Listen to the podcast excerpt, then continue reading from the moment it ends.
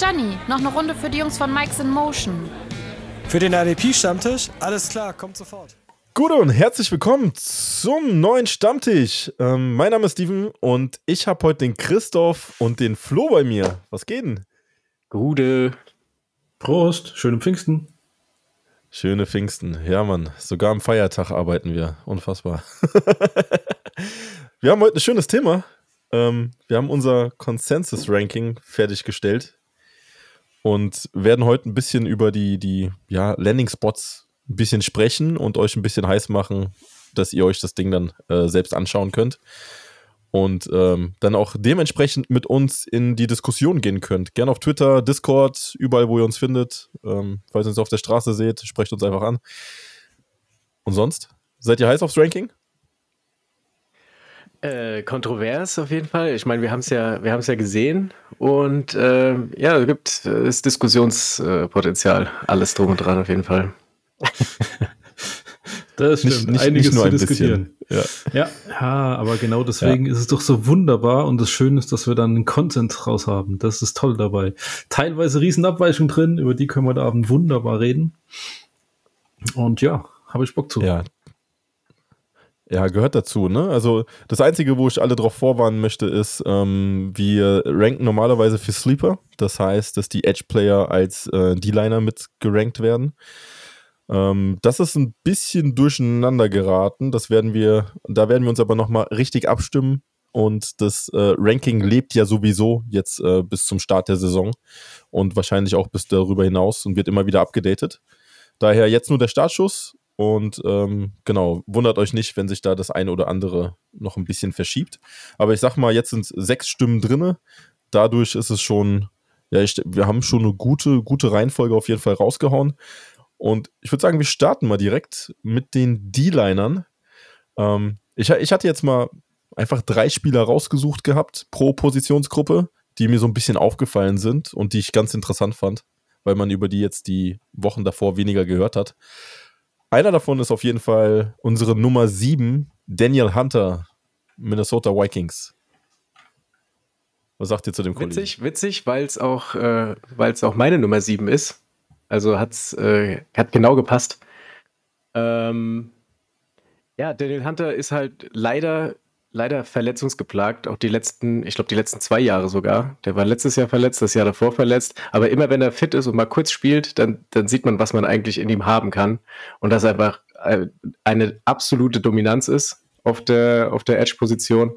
Und wenn der mal, ich, der muss nicht mal 18 Spiele machen oder 17 ich wäre schon mit 14 wäre schon zufrieden. Und die ausfallen kann er dann hinten raus Richtung Playoffs von mir aus. also reale Playoffs, natürlich nicht Fantasy Football Playoffs. Aber ähm, ja, ich würde gerne mal eine ganze Saison sehen und ich glaube, dass er sehr dominant sein kann und er deswegen auch zu Recht so hoch ist bei uns. Also du hast ihn Ja. auf 11. Ich weiß nicht, wo du ihn auf 7 hast, aber, Nee, äh, aber ja, ich habe hab mich verguckt. Entschuldigung.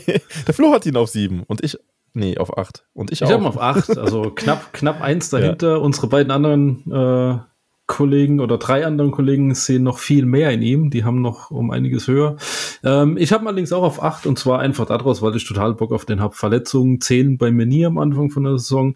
Und er ist halt einfach einer Mhm. von diesen wirklichen Difference-Makern. Das heißt, speziell auf den oberen Positionen will ich auch Spieler haben, die wirklich so, so Standouts in ihrem Team sind. Das heißt, die, die wirklich den Unterschied machen.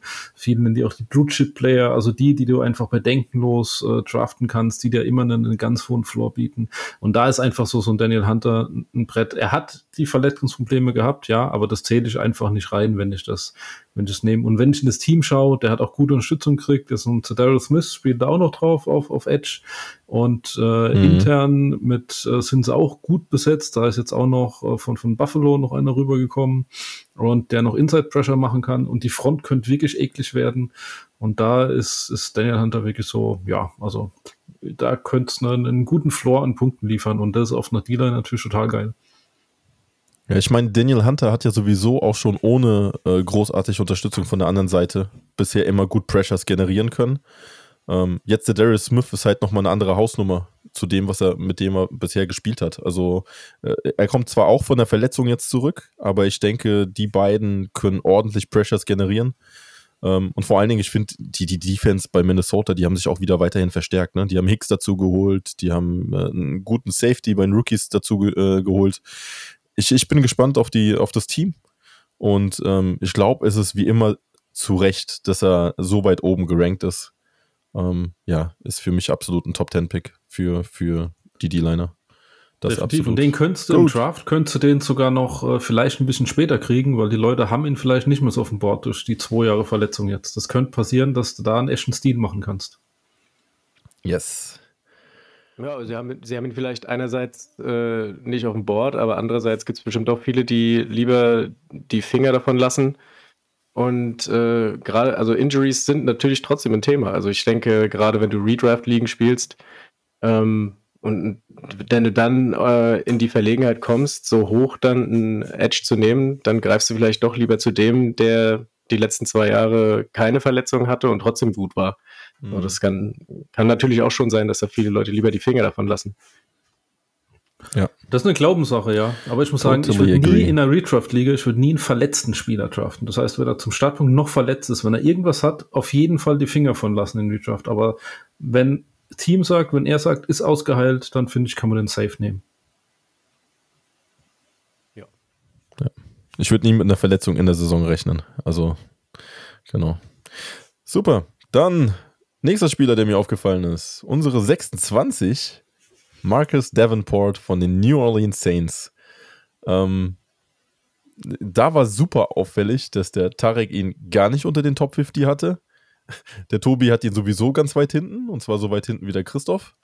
Aber der Tobi mag ihn auch nicht, weil er einfach ein Saints-Spieler ist. Und äh, ja, Ralf, Flo und ich, wir haben ihn so unter den ersten Top 20 äh, irgendwo reingesetzt. Christoph, warum ist er so weit hinten für dich? Ja, auch, äh, dass er Saints-Spieler ist, ist auch ein Grund, natürlich. Aber ähm, ich, ich bin der Auffassung, dass Davenport äh, ein Spieler ist, der sehr davon profitiert, dass Cam Jordan auf der anderen Seite spielt. Und ähm, äh, für, mich, für mich hat er nicht das Skillset wie, wie Spieler, die ich darüber habe. Also bei mir ist er auf 37. Ähm, und für mich hat er in der Redraft hat er, hat er einfach nicht den Wert, glaube ich. In der, in der äh, Dynasty vielleicht, da würde ich ihn vielleicht ein paar Spots hochpacken einfach aufgrund der, der, des Alters. Aber ähm, so ist, ist er für mich nicht ähm, beeindruckend genug, dass ich jetzt sage, ich würde ihn jetzt deutlich höher ranken. Hm. Flo, bei dir weiß ich, dass du ihn magst.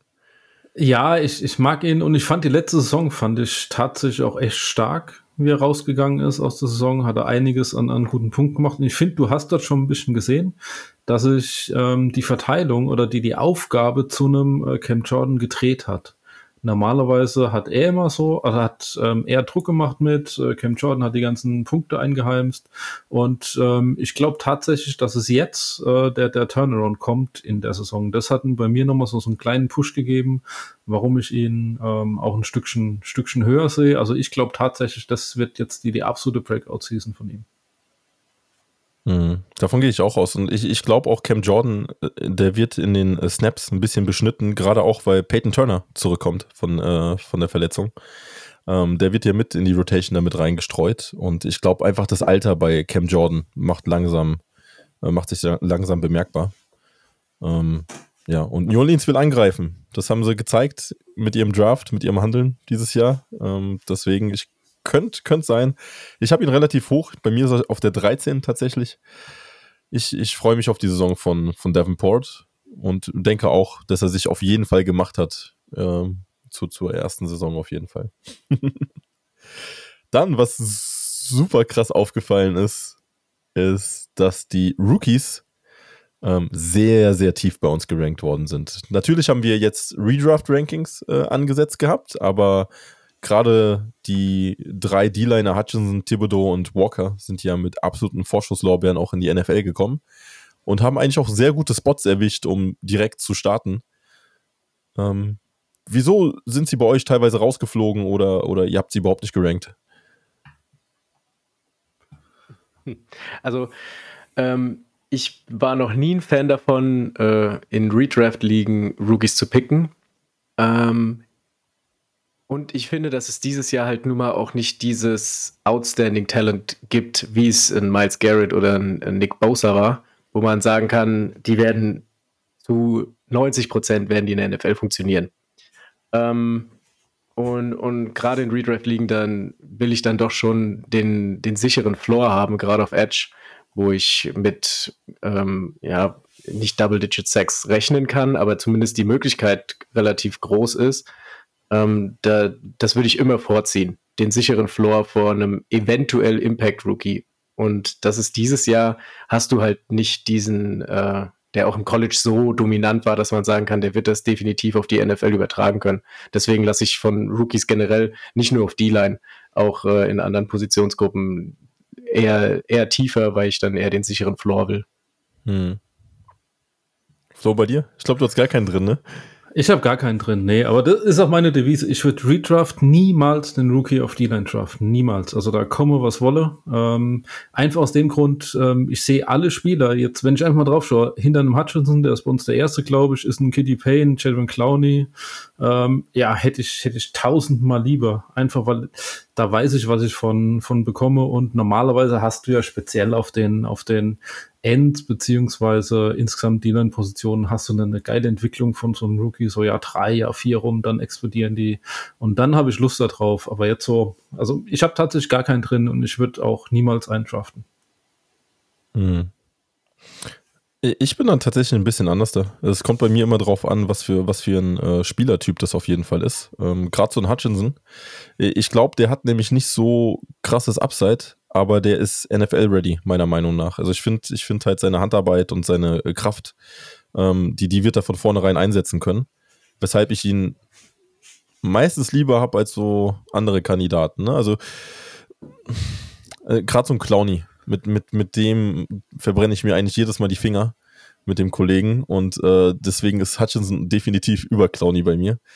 Ähm, wow. Gerade auch, weil er bei, die, bei äh, ja, aber gerade auch, weil er bei Detroit spielt. Ne? Also ich glaube einfach in Detroit, der, der, wird halt die ganze Zeit auf dem Feld sein. Der wird seine Opportunities haben und ja, Chancen sind da. Hm, okay.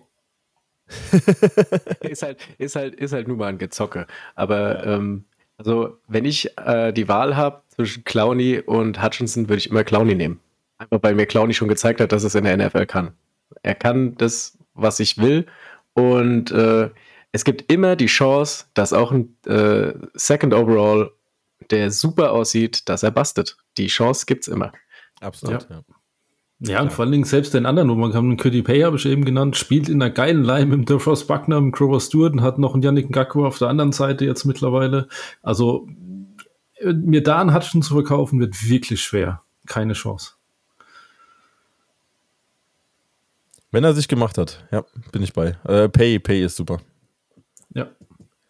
Alright.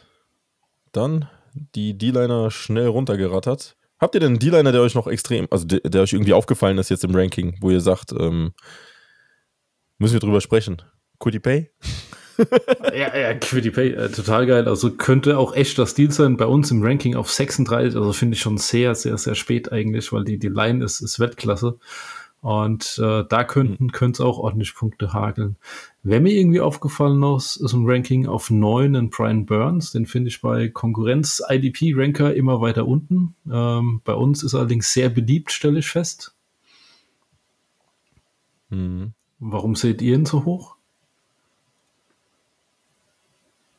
Wo habe ich ihn? Ich gucke mal gerade. Ich habe auf Burns 20. Auf der 20, ja.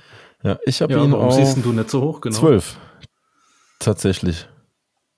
Also ich sehe Burns nicht so hoch. Ich kann, ich rede, von der Frontlinie kann ich ja erzählen, dass Carolina leider nichts auf der Gegenseite hat. Das heißt, Burns ist die, die einzige Waffe quasi aktuell auf Edge. Klar, es gibt viele, die jetzt äh, Gross Matos hypen oder weiß der Geier.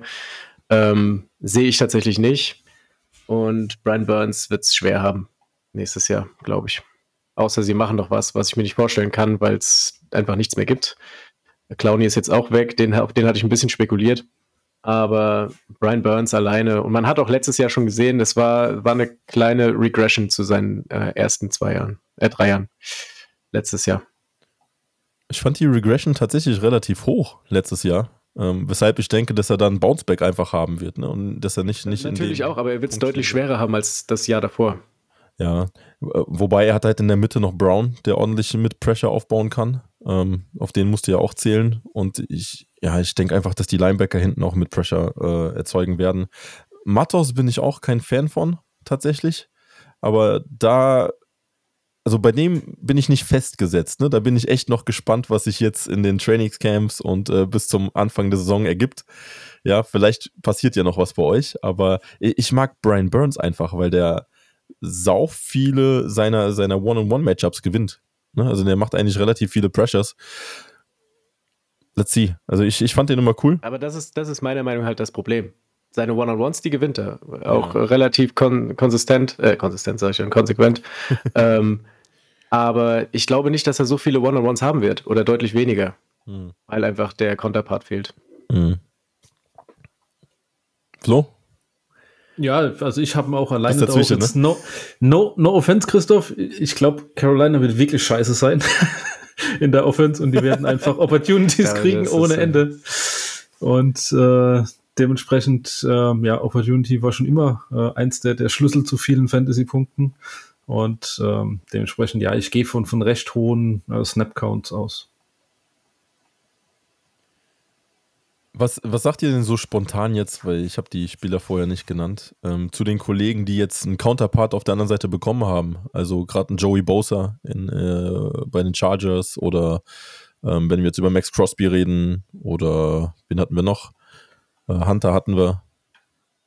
Ah, ja, ja, gut, gucken wir bei, was, bei was den Chargers direkt. Joey Bosa wird super profitieren. Ja gut, den haben wir auf 5 und haben Khalil Mack dazu auf der 17. Also ähm, das sind ja quasi zwei relevante D-Liner. Ja. Und was mit Max Crosby und Chandler Jones?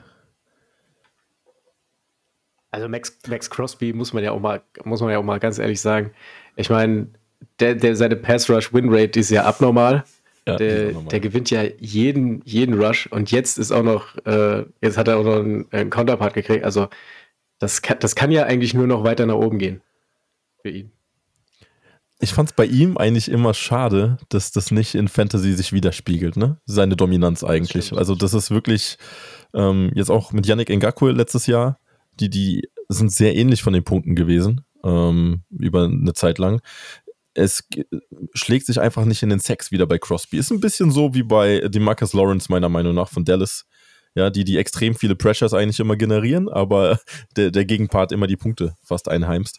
Ähm, hier, hier bin ich tatsächlich aber gespannt jetzt, weil Chandler Jones ist ja so ein Kandidat, der tut viele Double Teams auf sich ziehen und ist äh, in Fantasy bei mir ein bisschen verhasst, weil der eigentlich ein Spiel macht er dir 50 Punkte und dann macht er dir aber sechs, sieben Spiele gar nichts ähm, dass hier Crosby tatsächlich profitieren kann. Und auf der anderen Seite ist genau das Gleiche. Also Khalil Mack auf, auf der einen Seite, der wird auf jeden Fall gedoubled. Ähm, ich meine, Robert Quinn, wir haben gesehen, was letztes Jahr und das vorletzte Jahr in Chicago los war. Also Bosa, der wird extrem profitieren davon. Das, das, das ist, wird fies. Der muss nur fies. fit bleiben, der Kollege, ja. Ja. Yes, alright. Dann zur Premium-Position im IDP. Die Linebacker. Mal gucken, ob sie so lange noch bleiben. Unsere Nummer 15 ist Bobby Okariki. Und hier ist eine Sache super spannend. Ähm, wir drei haben den relativ nah beieinander, so an den Anfang, Mitte 20er. Und Tarek und Ralf haben ihn auf 9 und auf 15. Also auf 15 und auf 9, so rum. Was haltet ihr von Okariki? Uh. Bobby Okereke, ja. Also äh, ich mag ähm, ähm, seine Art und Weise, wie er äh, äh, Linebacker spielt. Viel Speed und das gefällt mir schon gut. Aber hm, ich weiß nicht, wie Bobby Okereke hat, hat meines Erachtens relativ viel von äh, Leonard profitiert. Und du hast letztes Jahr, letztes Jahr fand ich ihn nicht so stark wie sein erstes Jahr. So punktemäßig, klar, war er besser weil er einfach auch mehr gespielt hat. Mhm. Aber ich fand ihn in seinem ersten Jahr hat mir irgendwie besser gefallen. Da hat er noch mehr Quickness gehabt. Das sah, sah alles irgendwie athletischer aus. Ähm, ich weiß, da weiß man natürlich nie, ob das, wie das System technisch dann angepasst wurde und ob man ihm gesagt hat, er soll das anders spielen, weiß ich natürlich nicht. Ähm, ja, aber ich, ich fand ihn jetzt nicht, nicht so stark wie in seinem ersten Jahr. Rein, rein, rein optisch so, was man so, sich so angeguckt hat. Das ist halt ein Walker-Ersatz, ne? Also für mich ist das so eine, fast eine Kopie zu, zum, zum Spiel. Ähm, ich glaube einfach, die Indianapolis Defense wird dieses Jahr schon gut sein. Ähm, Gerade die, die Front ist um einiges besser geworden, dass sie halt viele Pressures äh, auch ausüben könnten alleine, ohne dass sie jetzt großartig blitzen muss. Und Indianapolis ist sowieso so ein Team, was relativ wenig blitzt. Dass das Okoriki meiner Meinung nach auch vermehrt ähm, einfach zur Absicherung mit hinten eingesetzt wird und nicht unbedingt direkt in die Gaps reinstößt weshalb ich ihn so im Mittelfeld habe. Ich glaube, es wird ein solider IDP-Spieler, aber ich glaube, der hat nicht so viel Upside, um da wirklich irgendwie in die Top 10 vorzuschlagen. Das ist ein guter Take, den ich auf jeden Fall mitgehe. Also ich habe auch bei mir, habe ich gesehen, dass auf 24, das ist gerade noch so Linebacker 2. Ähm, hm. Und ich glaube, das ist so ein bisschen auch sein, so, seine, seine Baseline, die er entsprechend haben wird. Nach oben vielleicht ein bisschen, aber ich glaube, der wird, der wird nicht viel nach, nach oben oder unten abfallen, weil ähm, ja, die, die Front ist stark, die wird, wird ziemlich viel Druck draufsetzen. Äh, du hast zum Glück spielt in der Nacht noch recht viel mit zwei Linebacker-Sets. Das heißt, da wirst du dann immer einen Leonard und einen Ricky wirst du dann sehen. Ja. Und ähm, ja, aber es wird, ich glaube, da ist nicht so viel, so viel Varianz drin. Ja, da finde ich, sind andere, die, die, die werden mehr profitieren können von dem System, in dem sie spielen. Und, aber immer noch solide, also total solide, würde ich auf jeden Fall aufstellen. Also definitiv Starting Job. Und von daher ganz okay. Ja. Wie wären der Kollege bei euch in Dynasty Rankings? Hättet ihr ihn äh, höher? Hm, da muss ich kurz drüber nachdenken. fies, ne? Einfach so reingeschmissen, die Frage. Ich habe mir jetzt, als, ich, ich, muss mal kurz meine Spiele angucken, die ich da, ja, so, so vier, fünf Spots vielleicht, weil ich davor noch ein paar habe, die eventuell schon relativ alt sind, in ihr letztes Jahr gehen oder so, oder in ihr vorletztes. Das heißt, er wird wahrscheinlich vier, fünf Spots klettern, aber nicht, nicht signifikant. Okay.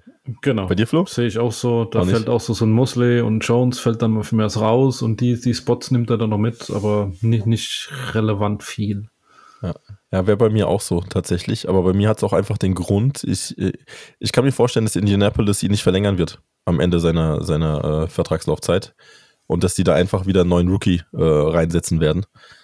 Ähm, wie sie es mit Walker im Endeffekt gemacht haben. Ne? Also. Hm keine, ja keine, okay. keine. Also ich meine, Okereke hat ja jetzt auch nicht, nicht äh, überperformt, dass man sagen muss, den Linebacker musst du teuer bezahlen. Nee, Und in da, dem das, System, das was sie spielen, das kann auch ein anderer Linebacker. Exakt, genau. Ja. Ist halt austauschbar. Und deswegen immer aufpassen bei so Sachen. Ja. Alright. Dann äh, den nächsten, den ich mir rausgesucht habe, der ist gar nicht so weit entfernt. Das ist die Nummer 17 von uns. Jemiah Owusu Koromora, Cleveland Cavaliers. oh Mann, ey. Ähm, der, der ist tatsächlich super interessant, der Kollege, weil Flo hat ihn auf 9, ich habe ihn auf 20 und Christoph hat ihn auf 33.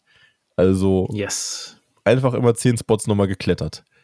Flo, warum ist er so weit oben? Ja, also Top-Spieler tatsächlich äh, in, in, in, Cleveland. Wenn du dir die Defense einfach mal, mal anschaust, was die letztes Jahr gespielt haben, wie sie es dieses Jahr spielen werden, das wird so, so ein Check of all Trades werden. Der wird das Ding rocken, der wird ähm, bei mir total, also ich sehe ganz einfach so, so ein Anthony Walker, der wird irgendwie mal ein bisschen mitlaufen, der wird ein paar Punkte machen.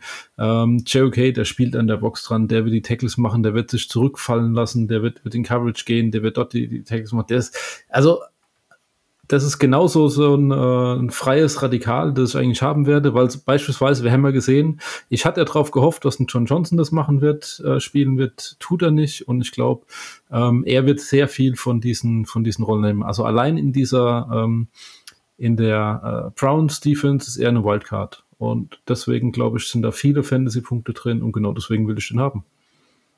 Hm.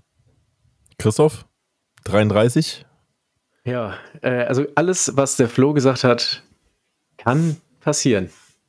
Aber es ist halt, ist halt ein Kann. So, also ich bin, ich bin nicht, äh, ich bin nicht überzeugt. ähm, dass er das äh, rein, rein vom, vom Spielverständnis und von seinen körperlichen Attributen, dass er das kann. Dessen bin ich mir bewusst und das glaube ich auch. Ich weiß aber nicht, ob es tatsächlich passiert. Und ich möchte, wie ich vorhin auch schon gesagt habe, ich bin dann eher der Typ, der mir, der den sicheren Floor nimmt, anstatt auf die Upside zu zocken, dass er ein ähm, richtig krasser Dude wird und da äh, jedes Spiel 20 Punkte macht. Da bin ich dann doch eher auf der sicheren Middle-Linebacker, Tackle-Baseline. Du machst deine 8 bis 10 Tackles und gut ist. Mit ein bisschen Glück fängst du auch mal eine Interception. ja, ich bin so ein Mittelding, ne? Also ich finde den Spieler an sich richtig cool. Wo ich einfach Bauchschmerzen habe, ist, ist die Rolle, weil Walker jetzt auch verlängert worden ist. Ne? Also Walker ist für mich so ein absoluter Box-Linebacker. Den, den kannst du eigentlich nirgendwo anders hinstellen. Und Owuso Komora ist halt ah, wie einer meiner Lieblinge, äh, den Kollegen Simmons. Ähm, den kannst du halt überall reinstecken. Und da stehe ich, ja genau, Christoph, ich weiß, äh, Daumen runter und so. Ähm, da sehe ich einfach die Gefahr, dass er viel zu viel in Coverage mit absinken muss und dass er dann nicht unbedingt angeworfen wird, um dann irgendwie die Tackles einzusammeln. Ähm, ja, gerade gerade bei den Browns ist es, ist es dann so die Frage, wie es am Ende geschieht. Klar, er könnte, könnte mehr, aber ich, ich habe da einfach Bauchschmerzen mit dem Kollegen, weshalb er so im Mittelfeld angesiedelt wird. Also ich glaube, ein Linebacker 2 wird er auf jeden Fall, aber ähm, ja, ob er in die Top 10 reinkommen kann, weiß ich nicht. Gerade mit den Tackle-Baseline, die wir jetzt letztes Jahr gesehen haben, ne? Also ist schon heftig. Hm. Also ich bin da, ich bin da eher der Meinung, dass ähm, die Browns fast nur noch mit einem Linebacker spielen werden. Da wird äh, in, in, sag mal, 50 Prozent der Snaps wird dann nur noch ein Linebacker auf dem Feld stehen und das wird eben dann ein JOK sein. Das heißt, das heißt, erst nach der Front ein klarer Foreman Rush, der dort äh, ist, ist derjenige, der dann entsprechend äh, die, die Tackles machen wird. Und ähm, ja, also ich bin all in bei ihm. Ja, ist auf jeden Fall ein cooler Take. Müssen wir beobachten während der Saison. Es ist ja okay. nichts in Stein gemeißelt. Ich, ich, ich lasse mich gerne vom Gegenteil überzeugen und dann klettert er auch, aber sowas von nach oben, wenn er nach drei Spieltagen schon äh, 60 Punkte hat. JOK, mach Flo zum Propheten und los. Oh man. Dann haben wir noch den nächsten Kandidaten, den habe ich absichtlich rausgesucht. Unsere Nummer 35, ähm, Tremaine Edmonds, weil ich weiß, dass Flo ihn sehr gerne mag und Christoph, wir sind äh, einer Wellenlänge, wir haben den fast auf dem gleichen Spot gerankt. Flo, Flo ich gebe dir wieder den, dir wieder den Vorrang. musst du, musst du raushauen. Warum, warum ist Edmonds äh, deiner Meinung nach ein Top 20 Linebacker?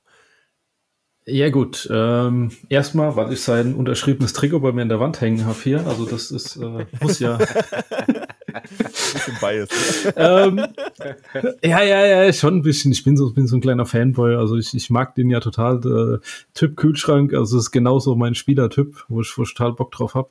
Ähm, nee, aber jetzt, jetzt schau dir doch einfach mal an die Entwicklung. Ähm, jetzt wieder, ich gehe jetzt wieder genau auf, auf die komplette Defense wieder ein von Bills, weil ich sage, was haben sie denn getan? Sie haben auf ihren ähm, Cornerback-Position haben sie viel gemacht. Davis White kommt zurück, da ist, kommt jetzt noch ein äh, Kaya mit rein. Das heißt, Cornerback könnten die Jungs extrem stabil sein. Die Absicherung hinten mit einem Breuer und einem Hyde ist super.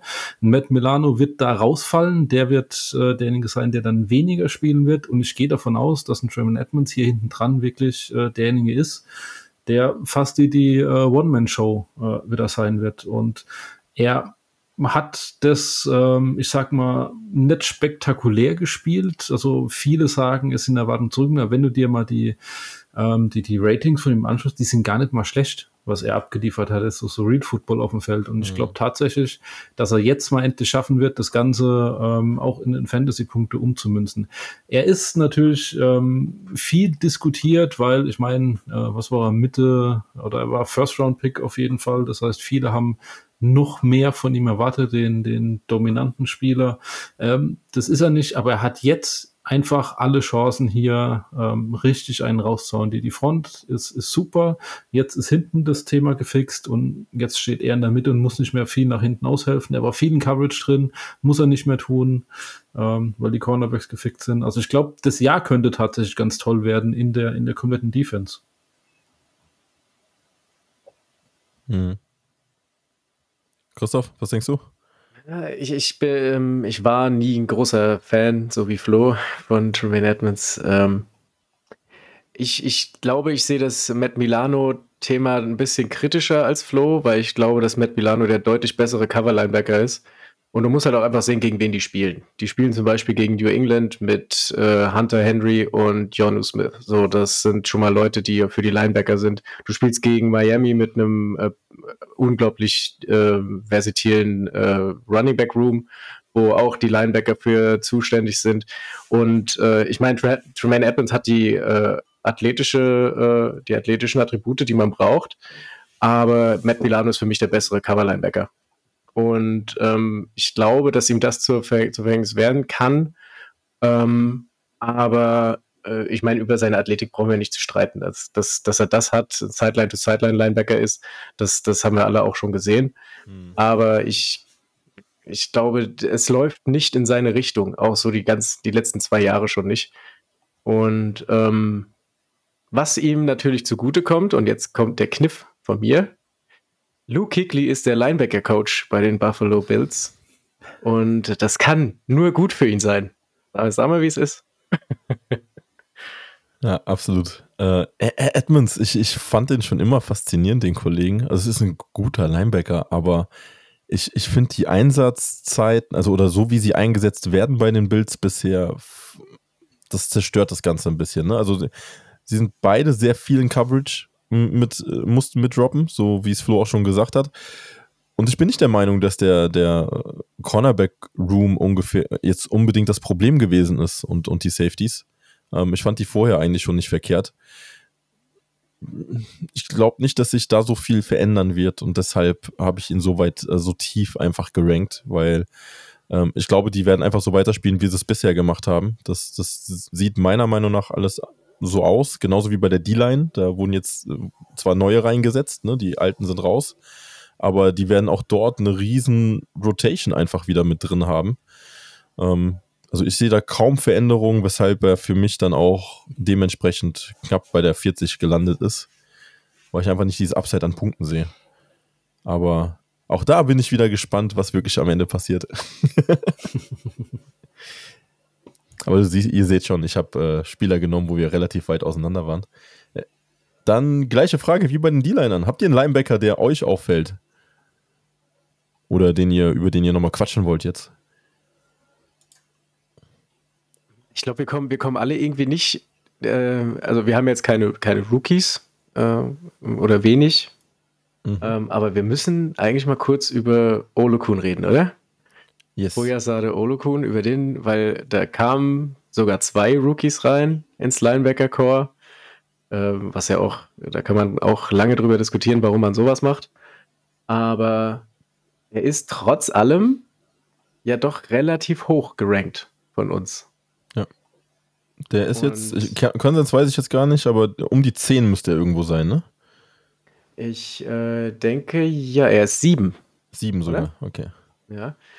Und damit ist er zum Beispiel vor Leuten, Konsens, Linebacker-Ranking, vor TJ Watt. da muss man, muss man drüber reden. Und äh, ja, auch vor so Leuten wie gerade eben genannt, äh, Owusu Koromora, Black Martinez, Bobby Wagner und so weiter und so fort. Hat uns diese, diese tackle-lastige Atlanta-Saison so verblendet, dass wir nicht mehr erkennen, dass Olokun einfach maximal überschätzt ist. bin der Meinung, Tja. ja. Allerdings, die haben den jetzt so viel Kohle hingeblättert, dass er auf jeden Fall spielen wird. Ähm, ich, ich bin aber der Meinung auch, dass das Chad Muma ihn über kurz über lang ersetzen wird. Und ähm, Devin Lloyd wird das einfach neben ihm auf, also, ähm, starten. Und ganz ehrlich, Jacksonville ist so ein Kackteam. Die werden wieder abkacken dieses Jahr. Ähm, die, die brauchen noch ein bisschen. Ja, und da siehst du auch den Unterschied zu einer jetzt Redraft-Liga oder zu einer Dynasty. In der Dynasty wäre er bei mir nie so weit oben. Ich glaube nur tatsächlich, Jacksonville nee. ist weiterhin ein Kackteam. Er wird jetzt diese Saison, die haben genau dafür geholt, für die sinnlosen Tackle zu machen, bis die anderen äh, Jungs auch so weit sind, den nächsten Schritt machen. Und ähm, ja, also ich Konsens, ich finde sieben, ich finde echt hart hoch. Also ich habe bei mir auch, ich habe zwölf gesetzt, was immer noch äh, Linebacker 1 ist.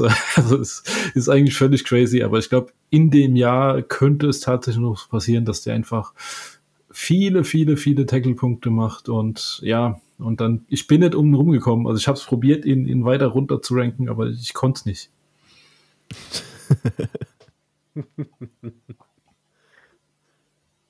ja, Christoph, hau mal raus. Du, du, hast, ihn, du hast ihn auf sieben. Ja, ich habe ihn auf sieben, natürlich. Ja, genau aus den Gründen. Der, der, also wenn der nicht spielt für das Geld, was sie dir bezahlt haben, und wenn der nicht ständig auf dem Feld steht, dann, dann werden die da alle vom Hof gejagt. Das ist ja wohl sowas von sicher. Der muss spielen, Lloyd muss spielen, Muma haben sie Zeit. So, das heißt, äh, ja, du kriegst eine riesen Ladung Linebacker, die haben auch genug zu tun, weil die Front nichts hält. Und äh, ja, los geht's. Fröhliches Tackeln. Tackle-Meter schlägt aus, auf jeden Fall. äh, so, wollen wir zu den DBs rüber? Endlich die beste Position. Die beste von allen. Ja. Unsere sechs. Kyle Duggar. New England Guy. Sau viele Safeties irgendwie dazugeholt. Flo hat ihn auf vier. Hau mal raus. ja, irgendwie, äh, ich bin hier immer mit der, der die, die lustigen Spieler nach oben nimmt. Ähm, ja, ich war, glaube ich, schon die letzten zwei Saisons absoluter Kyle Duggar-Fan als er ähm, in seiner ersten Saison, wo er reingekommen ist, ähm, ja, hatte ich ihn so gut wie es ging überall äh, gedraftet, weil er genau der, der prototypische Spieler ist, den ich einfach äh, haben will. Das heißt, der ist nirgends auf dem Feld zu Hause, der spielt alles, der spielt vorne an der Box dran, der spielt ähm, mal ein bisschen hinten, eher als, als, Strong Safety. Und ganz ehrlich, auf ähm, auf Linebacker ist New England äh, eine Kacktruppe, bis auf Cameron McCrone, der jetzt irgendwie reinkommt noch. Ähm, den Rest kannst du alles total vergessen. Und äh, dementsprechend, der muss die Aufgaben dort hinternehmen. Alles, was irgendwo durchkommt, durch die, durch die Front Five, die hier den, den, den Five-Man-Rush aufmachen, das ist, äh, ist ja, es ist Kyle Ducker äh. Und ähm, also wenn du mich einen, einen Defensive Back, wenn ich da einen habe, der auf, auf Linebacker-Level spielt die meiste Zeit. Und ähm, der immer vorne irgendwo in der Back ist, der teilweise noch für, für Rushes äh, gut ist, also ja, was will ich denn mehr als, als Defensive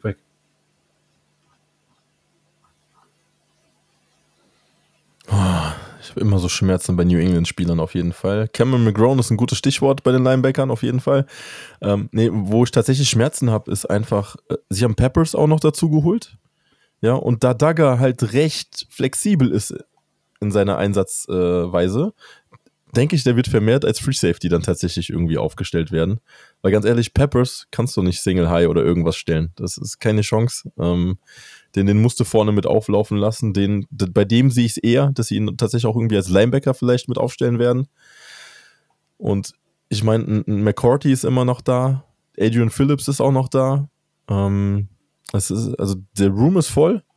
Ich, ich, bin gespannt, wie viel Einsatzzeit am Ende tatsächlich dabei rauskommt. Und da, da, das ist der Grund, warum ich nicht so hoch habe. Ne? Also ich, für mich ist er immer noch ein Top, ein, DL, ein, ein DB2 im Endeffekt. Ne? Ich hatte ihn jetzt auf 23 gerankt gehabt, aber ja, ich, ich, ich weiß nicht, ob ich ihn irgendwie in die Nähe der Top 10 einordnen würde. Und Christoph ist genau zwischen uns. Ja, das war, das war auch genau mein Grund, warum ich ihn nicht höher habe. Und ich habe sogar äh, Adrian Phillips über Kyle Duggar, weil genau der macht mir Angst. Also Adrian Phillips hat eine gute Saison gehabt letztes Jahr. Ähm, und dann haben sie halt noch Spieler reingeholt, die, äh, die auch noch Konkurrenz sind und die, glaube ich, auch alle den Kader schaffen werden. Love zum Beispiel, wie du gesagt hast. Und ich glaube schon, dass die Dagger so Snaps wegnehmen und Opportunities wegnehmen. Ähm, ja, ich, ich bin mal gespannt. Äh, ich meine, Dagger hat äh, rein, rein körperlich die, auch die Möglichkeit, vorne zu spielen, in der Box zu spielen auch. Aber ja, ich, ich bin gespannt. Also, also ist New England. New England ist immer ein bisschen eklig. Ja, da, da weiß man nie so wirklich, was passiert. Und ähm, aber ich kann jeden verstehen, der Dagger-Fan ist. Das, äh, also ich meine, für mich ist das äh, Baby Jeremy Chin, so, so ein bisschen vom, vom, vom Typ her. Hm. Und ähm, wird halt, wird halt leider nicht ganz so eingesetzt. Yes, Kyle Dagger ist auf jeden Fall auch kontrovers. Geht, geht quer bei uns durch. Also der Ralf hat ihn sogar noch höher als Flo. Stimmt, Ein Ralf Spot. hat ihn auf drei, ne? Ja. Auf der 3. Ja, War, war er da schon in Urlaub oder war er ja, besoffen? ein paar, paar Sangrias ge gestürft, ne? okay, dann unsere Nummer 20. Fand ich super interessant. Cameron Curl, Washington. Ähm, Commanders. Kann ich mich nicht dran gewöhnen, will ich mich nicht dran gewöhnen. Ich nenne sie immer noch Football-Team. Passt besser. Ähm, ich habe ihn recht hoch. Auf der 9. Christoph super tief auf der 38. Warum so tief? es Washington ist und weil es Cameron Curl ist. Also bitte, ich weiß nicht, also, also es gibt ja, ich musste, ich, ich, ohne, ich ohne Mist, ich habe den Namen gesehen, ich habe ja eure Rankings gesehen, ich habe gesehen, dass er bei einem so hoch ist, dann muss ich erstmal PFF aufmachen und gucken, was, was er überhaupt gemacht hat letztes Jahr, wo der, wo der herkommt. Also es gibt kein Team, was bei mir so sehr unterm Radar fliegt wie Washington. So, dann habe ich erst, ich habe erst gedacht, hä, wieso haben die, wieso Cameron Curl, da spielt doch Landon Collins. Und dann habe ich gedacht, ja, nee, der spielt ja gar nicht mehr. Äh, ja, Ja. keine Ahnung. Also Cameron Curl ist bei mir untergegangen und ich habe ihn dann irgendwann noch, so ein Klassiker, ich habe ihn dann irgendwann noch reingemacht, weil ich dachte, ey, die haben den alle, da muss ich ihn zumindest auch mal reinmachen. Oh Mann. Ja, Ja, aber du hast es im Endeffekt gerade gesagt, Landon Collins ist weg. Feuer frei für Cameron Curl, der hat, der hat so abrasiert als Wen haben, die, wen haben die noch geholt? Die müssen da irgendwas geholt haben, oder? Rookie-mäßig? Washington? äh, haben die was gemacht? Die haben Percy Butler Die geholt. haben einen Free Safety. Man kennt ihn. Ja. Ja, ja, Aber Bobby, Safety Bobby McCain, ja. ist bei denen. Ja, absoluter Ja, Free Safety. Deswegen für Curl ist vorne jetzt alles frei. Ähm, ich meine, die, die, die D-Line hat total underperformed letztes Jahr. Ne? Also von, von einer Bombensaison zu einer absoluten grausigen Saison. Und ich meine jetzt, ähm, der, der Cornerback, also die, die Secondary bei denen sieht gut aus, ne? Mit William Jackson, Kettle Fuller ist fein. Bobby McCain macht einen geilen Job als Free Safety. Daher äh, Cameron Curl feuerfrei nach vorne. Ja. Ähm, ich denke, der wird wieder ordentlich Tackles einfach sammeln und ja, den Landon Collins Spot vollends ausfüllen. Also, deswegen habe ich ihn auch so hoch. Same hier, also genau das glaube ich auch. Der wird einfach vorne reinschießen in die Box und wird genau die Tackles wieder machen. Und hast ja auch gesehen, wo äh, Collins raus war kurz, dann haben sie ja probiert, mit etwas anderes zu machen und hat nicht funktioniert und, und Cameron Curl hatte da ja schon übernommen und das wird eins zu Mhm. eins so weitergehen, glaube ich ja. Ja, yeah, Curl war einer unserer Lieblinge. Vorletzte Saison, auf jeden Fall.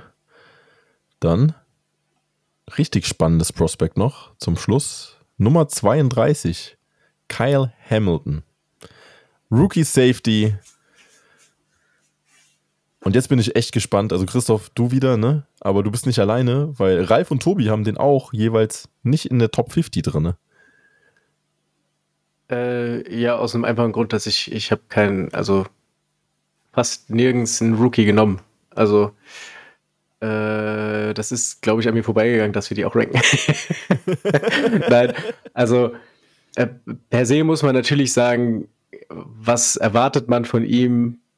Vieles. Einiges und der wird da äh, in, in diesem Baltimore Backfield, was sowieso total freakig ist, wird er, passt er ja perfekt rein. Einfach.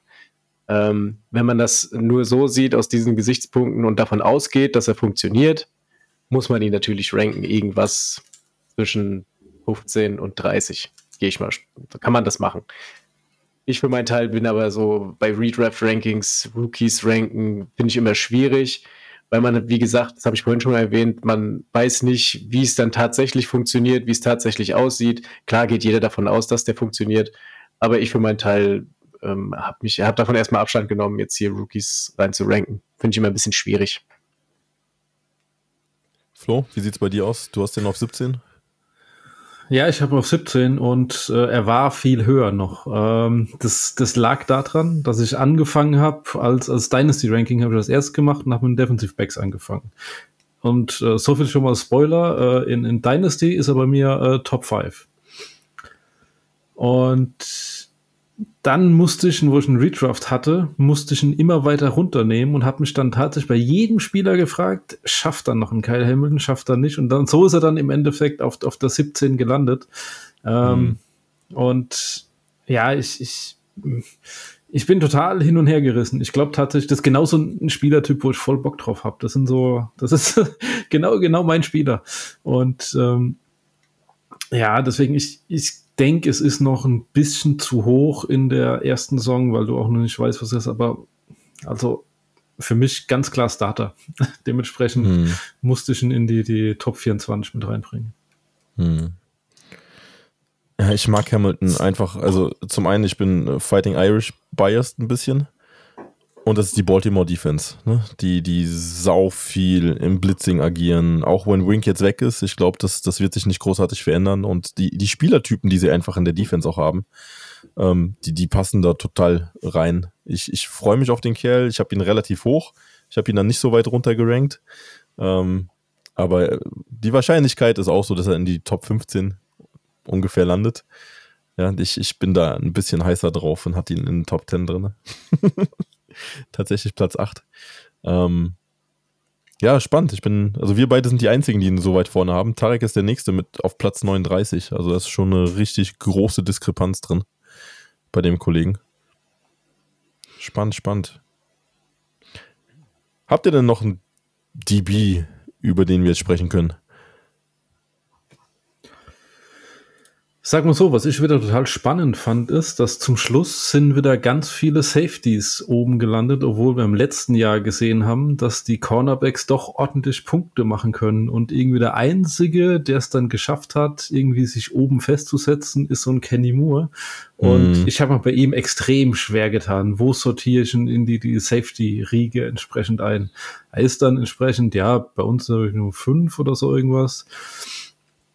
Ich habe ihn dann auch, also ich konnte ihn dann auch ich nicht weiter ich runternehmen. Ich habe drei, tatsächlich. Du hast ihn sogar auf drei, okay, weil ich habe ihn auf zwölf. ich habe auf drei, ja. Habe ich ihn reingenommen. Und ich habe ihn auf 13. Also ich, ich habe ja. dann immerhin zwölf runter, aber den fand ich total spannend, wo der im Endeffekt gelandet ist dann. Warum hast du ihn jetzt wirklich auf drei genommen, Christoph? Weil schlichtweg Punkte nicht lügen. Und die letzten zwei Jahre hat er einfach brutal abgerissen. Tackle das ist, äh, ja, der ist einfach, einfach eine Maschine. So, und das ist, äh, ich habe ich habe mir so, so viele Rankings angeguckt und, und bei verschiedenen Scorings und so, der Typ ist immer Top 5. Immer. Die letzten zwei Jahre, der ist brutal. Also, wenn, wenn das ein, eine Saison mal, mal hoch und dann wieder runter, wieder hoch, so, das ist bei Corner immer schwierig. Ich musste mal gucken, hat er viele Interceptions gefangen und so weiter und so fort. Aber Kenny Moore ist einfach eine Tackle-Maschine. Über die letzten zwei Jahre. Und es gibt keine Anzeichen dafür, dass sich das ändert. Deswegen habe ich habe ich den so hoch. Und mhm. äh, für Ligen, die tatsächlich mit Corner spielen, zum Beispiel, da ist es ja nochmal, das ist tatsächlich nochmal ja, interessanter. da ist auf jeden Fall super interessant, ja. Ja. Das ist genauso, wenn du, ja, ich, ich, ich finde sowieso bei Sleeper, warum gibt es nur diese drei IDP-Spots? Ich, ich finde es zum Kotzen. Ähm, sollten sie anpassen. Ist auf jeden Fall spannender. Daher auch eine kleine Warnung an alle Kollegen draußen, die auf Fantrack spielen, ähm, achtet bitte drauf, wie die Defenses äh, sich aufstellen dieses Jahr, weil gerade so eine Mannschaft wie Minnesota, die scheinen nämlich äh, sich umzustellen auf eine 3-5-Defense. Da könnte es tatsächlich sein, dass ein Daniel Hunter nicht mehr als D-Liner Defensive-End aufgestellt werden kann, sondern nur noch als Linebacker. Ähm, daher bitte darauf auf jeden Fall achten. Äh, guckt drauf, wie, zum Beispiel auf Our Lads, da wird es immer sehr gut nochmal dargestellt. Ähm, und die sind auch recht aktuell immer von den, von den aktuellen äh, Death Charts, weil das, das könnte sonst den einen oder anderen das Genick brechen, auf jeden Fall. Darf ich noch eine Frage stellen? Ja, hau raus. Warum haben wir alle Butter Baker immer noch so hoch? Und äh, wenn ich mir nach Arizona schaue, dann schwer sehr viele Snaps als Free Safety, auch schon in der letzten Saison bekommen. Äh, spielt sehr viel hinten und du hast nämlich so, so einen Jalen Thompson jetzt neben ihm stehen, der wohl ganz viel an die Box vorgezogen wird. Ich meine, wir haben Butterbaker immer noch, ich glaube, auf vier Konsens und jeder von uns hat ihn irgendwie weit oben. Und äh, mhm. aber warum, warum sind wir da immer noch so hoch bei ihm? Also erstmal finde ich es überhaupt nicht gut, dass du uns in Frage stellst. So, das finde ich, das ich, find ich schon mal eine bodenlose Frechheit. Und zweitens, weiß ich nicht, weil es Butter Baker ist. Ich weiß nicht, Butter Baker ist eine Maschine irgendwie. Der, der trotzdem, oh, wie, ich meine, ich weiß es nicht mehr, unzählige Tackles for Loss trotzdem gemacht, obwohl er Free Safety ist. So, also das ist, das ist ja auch schon mal, das ist ja äh, auch eine, eine, riesen, eine riesen Qualität von dem, der, also der schießt ja so brutal rein. Wenn der, ja, aber du hast recht, er wird äh, deutlich mehr als Free Safety eingesetzt. Aber ich glaube, das lag auch einfach an diesen, äh, an den unglaublich schwachen Cornern, die, äh, die Arizona hat. Dass er, der war halt trotz allem dann äh, der beste, der beste Cover Safety, den sie noch haben. Alle anderen sind halt, äh, sind halt da nicht brauchbar und deswegen musste der wahrscheinlich viel Free Safety spielen. Hat Arizona was auf Corner gemacht? Ich glaube irgendwie vierte, fünfte Runde oder so. Weiß ich gar nicht mehr. Haben die was gemacht? Ist ja auch egal. Hm, müsste ich gucken. Ähm, Spät auf jeden Fall. Ich glaube irgendwann siebte ja, Runde also, oder so. Also. Ja, wenn sie nichts auf Corner gemacht haben, ist die Wahrscheinlichkeit relativ groß, dass er wieder Free Safety spielen muss. Ähm, ich baue da immer noch auf James Wiggins, dass der mal zum Zuge kommt. Der hat mir letzte Saison schon gut gefallen, aber ähm, die sagen wir so, ja. Die haben doch, die haben doch äh, trauriges Thema, aber die haben doch Gladney geholt, oder? Arizona.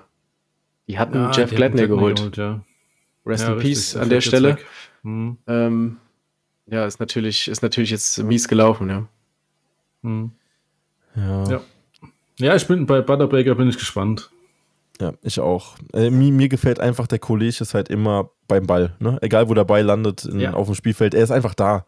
Und deswegen sind die Opportunities da und ich hoffe einfach, dass die Punkte dann dementsprechend auch wieder äh, anziehen. Ja, sonst ist Arizona allgemein immer schwierig, ne? Wenn es um Punkte geht. Ja. Mittler ja, mittlerweile. Der, der, ist mir nur so aufgefallen. also ich, ich mag ihn auch viel zu arg, als dass ich ihn nett draften könnte. Wollen wir, wollen wir vielleicht noch, bevor wir, bevor wir zumachen, wollen wir vielleicht noch unsere Top 3 auf jeder Position jetzt mal sagen, weil ich glaube, über die, unsere wirklichen Top-Platzierungen haben wir nicht geredet, oder? Nee, eigentlich. Dass wir zumindest nicht. mal sagen, was unsere Konsens 1 bis 3 auf jeder Position ist. Das Können wir machen. Ähm, dann fang du mal an. Flo macht die Linebacker, ich mach die Defensivbacks. Okay, auf die Line haben wir völlig überraschend äh, TJ Watt. ähm, und Miles Garrett und, und Nick Bosa haben sich, äh, haben sich einen ordentlichen Fight geliefert, auf jeden Fall. Die liegen ganz knapp nur hintereinander. Aber Miles Garrett ist unsere 2 und Nick Bosa unsere 3. Das Überraschende ist tatsächlich, dass Miles Garrett fast die 1 geworden ist. Ne? Das sind nur zwei Punkte Unterschied. Ja. Zwischen Watt und Garrett. Das stimmt, ja. Aber äh, es sind halt, also alles drei ist, also ich glaube, unsere Top 5 sind alles Maschinen. Die können alle die 1 sein nächstes Jahr. Dann hauen wir die Linebacker raus, Flo. Die Linebacker, ähm, ja, total crazy. Micah Parsons ist unsere Nummer 1. Ähm, faszinierend hat es geschafft, Rocken Smith zu schlagen, der gerade so mit, mit wenigen Punkten Unterschied auf die 2 abgerutscht ist. Dann haben wir sogar schon, schon ein kleines Gap, aber dann kommen Darius Leonard und ich musste einfach 100 Menschen Jordan Brooks auf 4 noch äh, mitnennen, weil der so knapp hinten dran ist und dann wirklich ein größerer Gap äh, zwischen hm. uns. Was ich hier super spannend fand, also äh, teilweise hatten wir ja Micah Parsons mit in die D-Liner mit reingezogen und ähm, ein paar haben es halt nicht gemacht. Ich sehe die Gefahr tatsächlich auch in Sleeper liegen, dass er dieses Jahr nicht unbedingt als Defensive-End ähm, über die Outside aufgestellt wird, sondern dass er wirklich als Mittellinebacker agiert in, in Dallas. Ähm, und daher ist da auch die Gefahr, dass er diesen Tag verliert. Ne? Also immer, immer aufpassen. Ne? Augen auf. Dann Defensivbacks. Dann da, auf das, da musst du auf die Saisonstart achten, weil Sleeper geht her. Bei Saisonstart, wenn er es hatte, nehmen sie es nicht mehr weg während der laufenden Saison. Das ist bei Redraft, wenn du kurz vor der Draft ist, ganz wichtig, darauf zu gucken. Ja. Guter Hinweis nochmal. Dann Defensivbacks. Wer hätte gedacht? Dervin James ist unsere Eins. Äh, volle Punktzahl tatsächlich. Dann haben wir Jeremy Chin und Jamal Adams. Und an vier Butter Baker auch nochmal, ne? Haben gerade so über ihn geschwärmt. Ähm, aber ich denke, da sind jetzt keine großen Überraschungen jetzt dabei gewesen bei den, bei den Top-Platzierungen. Ähm, schaut uns, äh, schaut euch unsere Rankings an. Die werden wir auf jeden Fall auf der Internetseite und im Discord veröffentlichen. Und wie gesagt, ähm, das Ding, das wird, ja, das wird leben. Das wird belebt jede Woche, jede zweite Woche ähm, gibt es einfach Updates drauf. Ich denke, wir, wir, teilen auch einfach unseren unser Google-Link direkt auf die Tabelle. Dann habt ihr immer das aktuelle Ranking einfach ähm, vor Augen und könnt dann in euren Drafts dann dementsprechend auch mit dem Ding arbeiten. Ich mache erstmal Cameron Curl jetzt hoch. äh, ich habe auch schon ein paar To-Dos mitgenommen jetzt wieder. Noch ein bisschen Tape gucken. ja, cool. Dann würde ich sagen, machen wir für heute Feierabend. Ich habe gehört, der Christoph muss morgen früh wieder raus. Oh, also ja, ganz, ganz früh raus. Ich weiß nicht, wie man um 4 Uhr morgens aufstehen kann. Das ist eine total unchristliche ja, Uhrzeit. Augen auf, Augen auf bei der Berufswahl. Absolut. ich danke euch auf jeden Fall für den heutigen Abend. Ähm, wie gesagt, schaut bei uns rein. Äh, unterhaltet uns mit, äh, ja, unterhaltet euch mit uns über die Rankings. Ähm, vielleicht könnt ihr auch ein paar Rankings von euch äh, promoten bei uns auf Discord. Ich bin immer offen für sowas und ich denke, der Rest auch. Macht, macht auf jeden Fall Laune, über Rankings zu, zu quatschen und über die Spieler. Ja, und sonst, guten Abend. Bis demnächst. Tschüss. tschüss. Macht's gut. Ciao. Bis dann.